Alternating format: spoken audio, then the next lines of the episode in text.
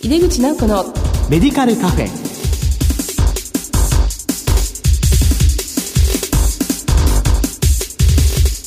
こんばんは。帝京平成大学薬学部の井出口直子です。井出口直子のメディカルカフェ。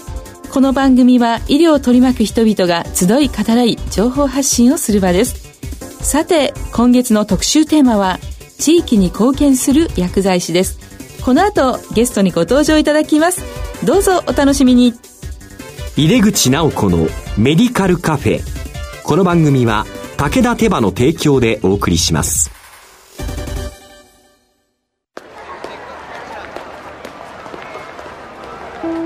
世界は大きく変化している。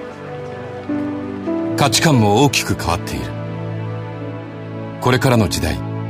健康とはどんなことを言うのだろう医薬品には何が求められるようになるのだろう。一人一人に寄り添いながら価値ある医薬品を届けたい。私たちは武田手羽です。帝京平成大学薬学部の井出口直子です。地域に貢献する薬剤師特集の2回目です。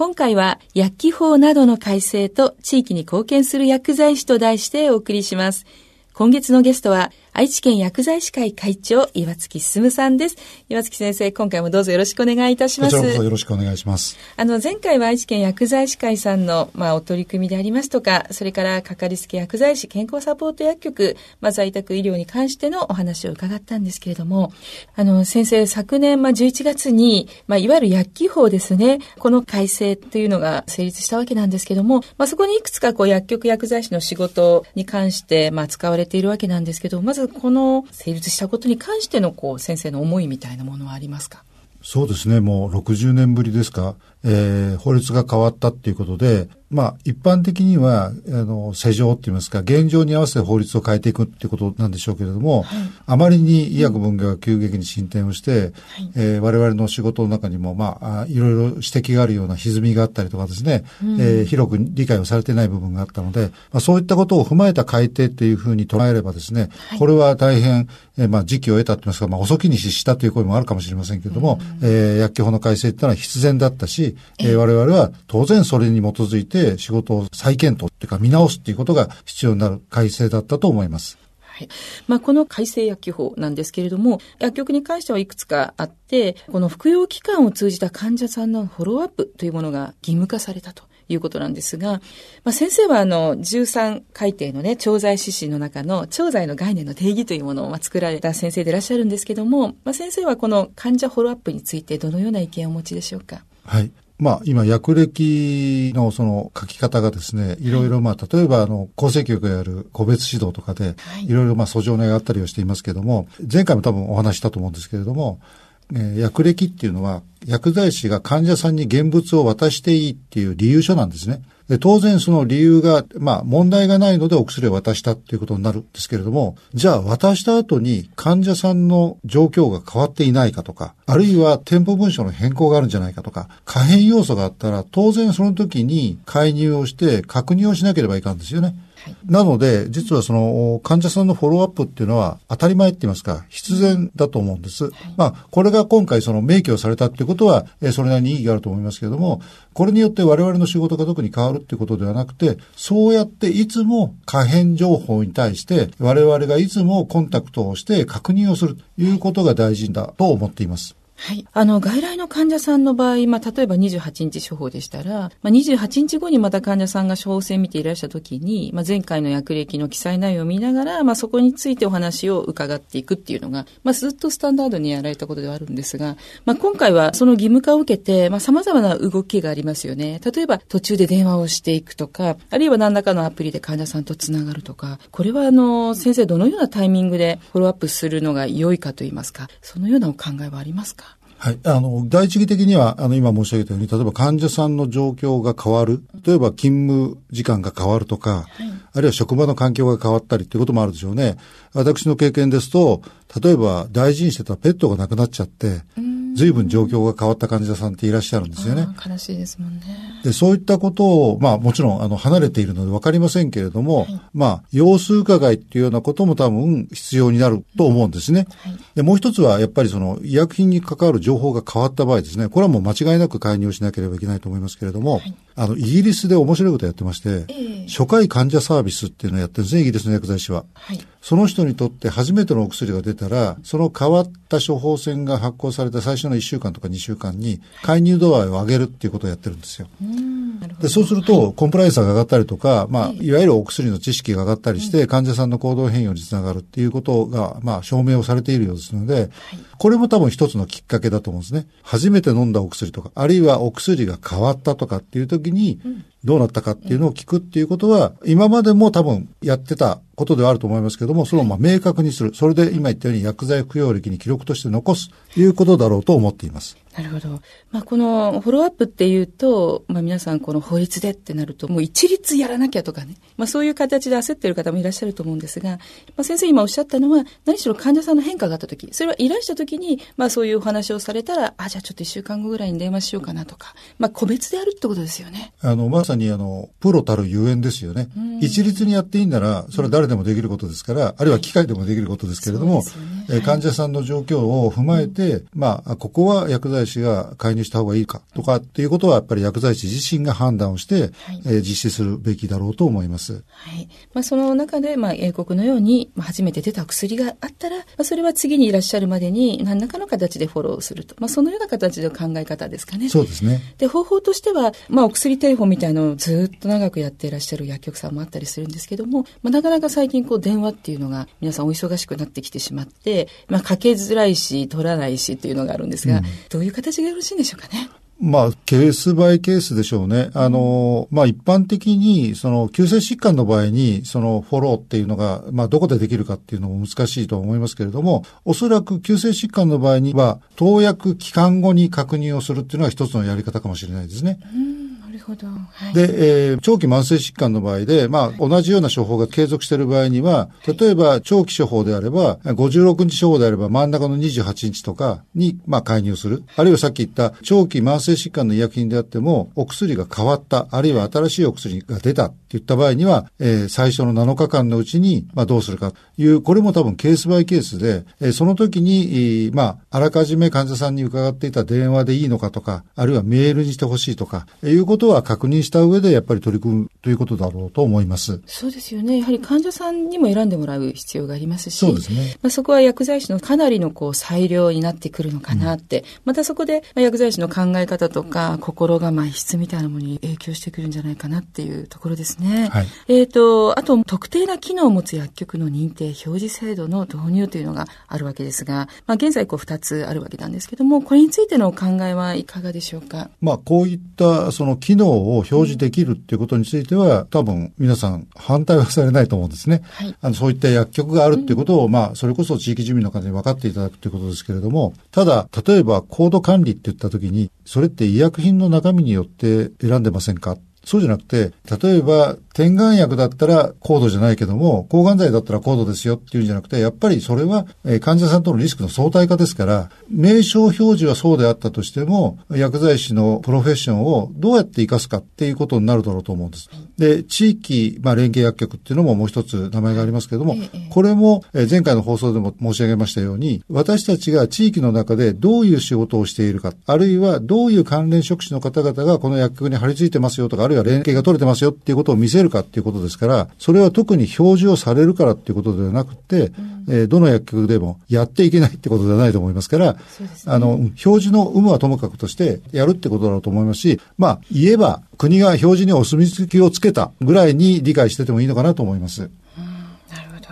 あの、やってたからたまたまうち申請できますよっていうことだろうと思うんです。あの、表示を取るために頑張るっていうのも、なんか本末転倒のような気がするんですよね。そうですね。あの、愛知県薬剤師会さんは、まあ、いわゆる0402通知ですね。これに基づく非薬剤師の方の、まあ、業務に関しての研修会も割と先駆けて行っていらっしゃるんですが、これについて教えていただけますか？はい。えー、薬局の中で働く人たちは、薬剤師が全てグリップすべきというのが私どもの考え方ですので、まあ、非薬剤師の方に調整行為の一部をやっていただくに際しても、はい、その方々の、まあ、研修を薬剤師会で担保するということだろうと考えています。はい大事なことは実はその非薬剤師の方々の研修のもちろん中身は、え、一定のレベルが要求されますけれども大事なことはそれによって安心して薬剤師がフロアで患者さんと接する時間を増やすってことだと思っていますのでそのことをまあ薬剤師が患者さんのために時間を使えるようにするためには調剤室の中で一部の行為を非薬剤師の方にお手伝いをいただくという考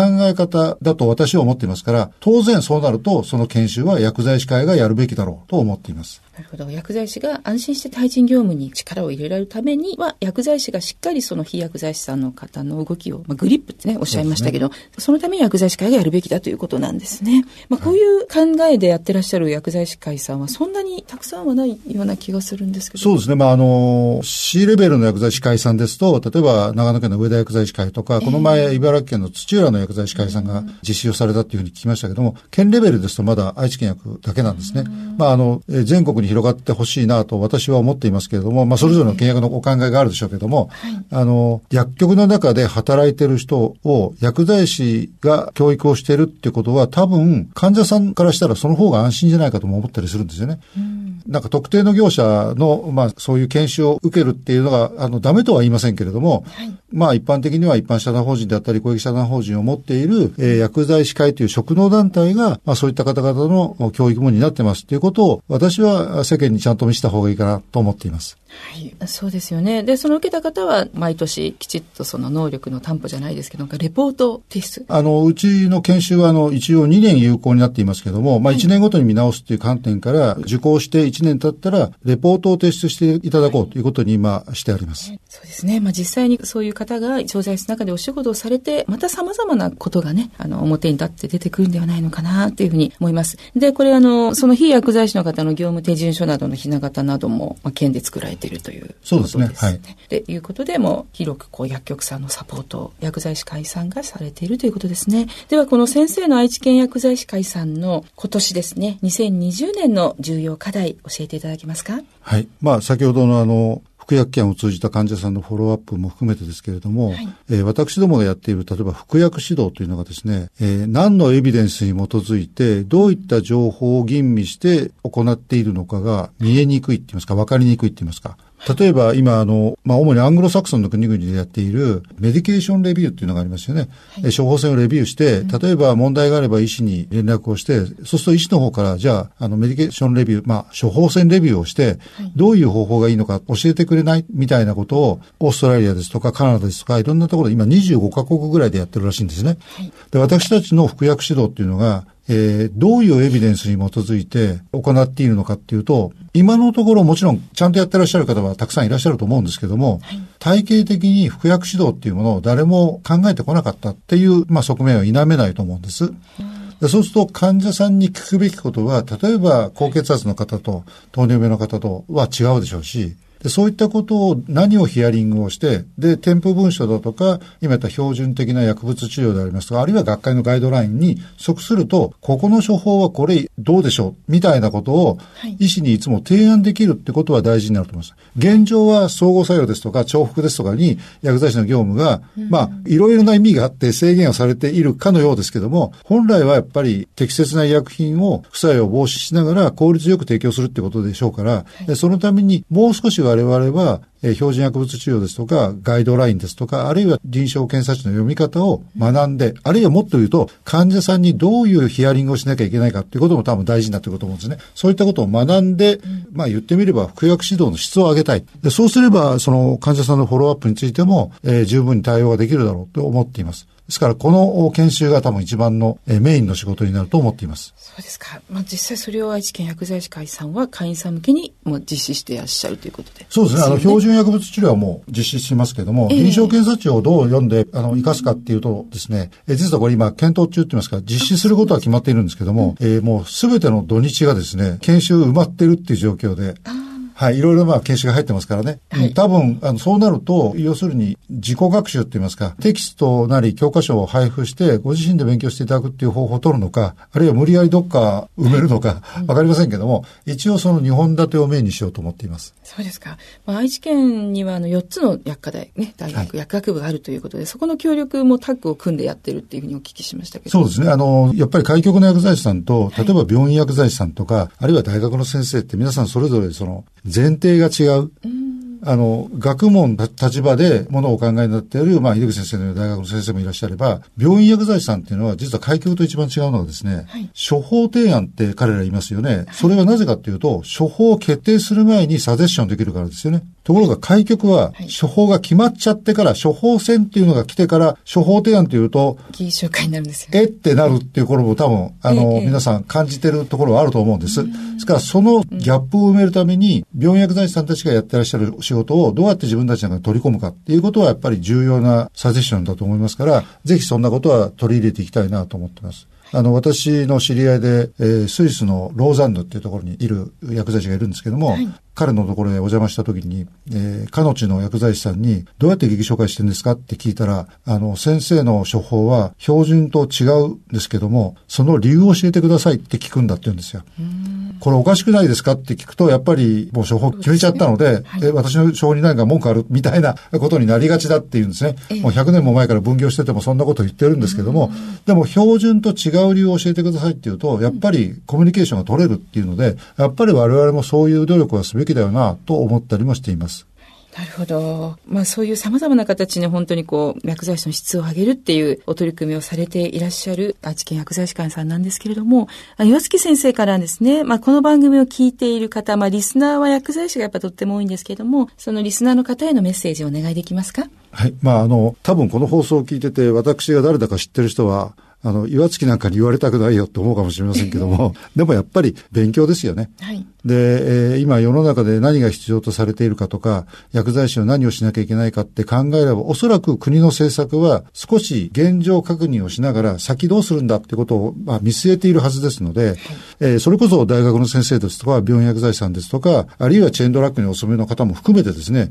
自分たちの経験をお互いに持ち寄って、えー、より良い仕事ができるように努力をする。で、そのことを地域住民の方に開示をして分かってもらう。いう努力をしていかないと、特に最近は AI なんていうのも出てきましたので、どうやってそれをまあ自分たちがプロフェッショナルとして仕事で地域に貢献していくかということを見せることだと思うと、繰り返しになりますけど、やっぱり勉強でしょうね、ということになると思います。はい。何しろ、たゆまぬ学び、前を向いて、そして患者さんの方を向いてということですね。そうですね。はい、ありがとうございました。地域に貢献する薬剤師特集の2回目。今回は薬機法などの改正と地域に貢献する薬剤師と題してお送りしました。ゲストは愛知県薬剤師会会長岩月進さんでした。先生お忙しいところ本当にありがとうございました。いいありがとうございました。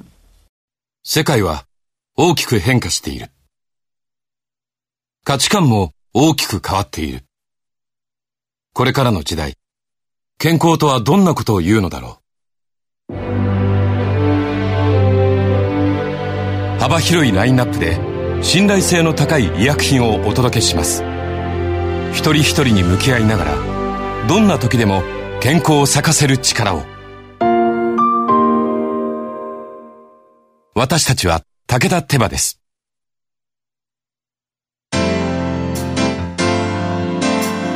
2回にわたり愛知県薬剤師会の岩月先生からお話を伺いました。法律が変わり薬剤師を取り巻く状況がどんどん変化をしています。私たちもそれに対応できる力をつけていきたいですね。さてこの番組は放送後でもラジコのタイムフリーやポッドキャストでお楽しみいただけます。ラジコはスマホやタブレット PC さらにはスマートスピーカーなどからラジオ番組をお聞きいただけるサービスです。毎月第2第4木曜日夜11時30分から放送中の井出口直子のメディカルカフェ。次回は2月13日の放送です。それではまた帝京平成大学の井出口直子でした井出口直子のメディカルカフェこの番組は武田手羽の提供でお送りしました。